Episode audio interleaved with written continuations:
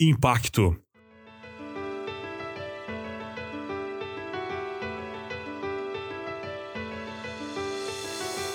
Há 20 anos atrás, eu, juntamente com alguns jovens da nossa igreja, iniciamos um programa de rádio chamado Impacto Jovem. Quando estávamos planejando, pensávamos em vários nomes, mas nenhum chamou mais atenção do que Impacto Jovem. Afinal de contas, todos nós queremos ter impacto. O ser humano busca ter relevância. Seja qual for o meio que estiver inserido, o homem quer deixar a sua marca, o seu nome bem estabelecido, seu trabalho bem feito, seu encontro com as pessoas inesquecível. Busca construir um legado no seu lugar de trabalho, deixar o seu nome registrado em trabalhos acadêmicos, deseja que seu gesto marque o coração de alguém e que suas palavras e mensagens sejam inesquecíveis. São desejos tão legítimos, tão humanos e tão nossos. Talvez alguns de nós nem pensamos exatamente dessa forma, mas em algum momento experimentamos um vazio existencial por não saber qual o propósito da nossa vida ou daquilo que fazemos. A verdade é que passamos anos buscando na vida algo pelo qual possamos nos entregar, nos desgastar, fazer uma história, por isso, algumas decisões de vida são tão difíceis de serem tomadas. Quantos de nós já não experimentou esse sentimento? Você já sentiu que a sua vida não é tão relevante? Você já teve a sensação de não fazer a diferença? Esse sentimento é muito doloroso para o ser humano, porque na verdade nós não nascemos para a inutilidade, nascemos para ter impacto, e um impacto eterno. Quando se trata disso, a Bíblia me surpreende ao contar como a vida de uma mulher teve impacto até os dias de hoje. Maria, a irmã de Marta e de Lázaro, simplesmente esteve aos pés de Jesus, seja ouvindo, seja o adorando. Esse foi seu lugar de impacto, porque ela fez exatamente o que ela deveria fazer. Caminhando, Jesus e seus discípulos chegaram ao povoado onde certa mulher chamada Marta o recebeu em sua casa. Maria, sua irmã, ficou sentada aos pés do Senhor, ouvindo-lhe a palavra.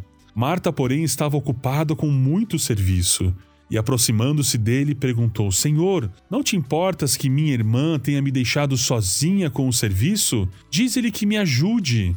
Respondeu o Senhor: Marta, Marta, você está preocupada e inquieta com muitas coisas. Todavia, apenas uma é necessária. Maria escolheu a boa parte, e esta não lhe será tirada. Evangelho de Lucas, capítulo 10, do verso 38 a 42.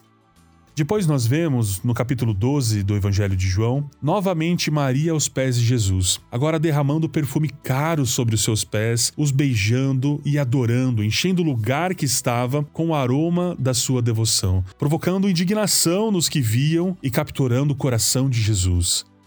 E Jesus garantiu em Mateus 26,13 que onde o evangelho fosse pregado, o que ela fez seria lembrado, e assim foi até os dias de hoje.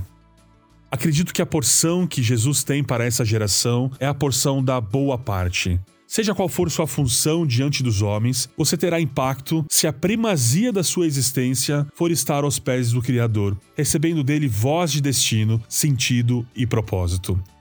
A sua porção não se trata das suas fraquezas ou de seus dons, não é aquilo que você faz ou de quanto é bom no que faz. Sua porção é estar diante da voz que criou o universo e o sustenta. O tipo de impacto que ele quer que essa geração ecloda é o um impacto eterno, nessa era e na vindoura. Impactar a terra com o fruto do lugar secreto, o fruto de estar aos seus pés.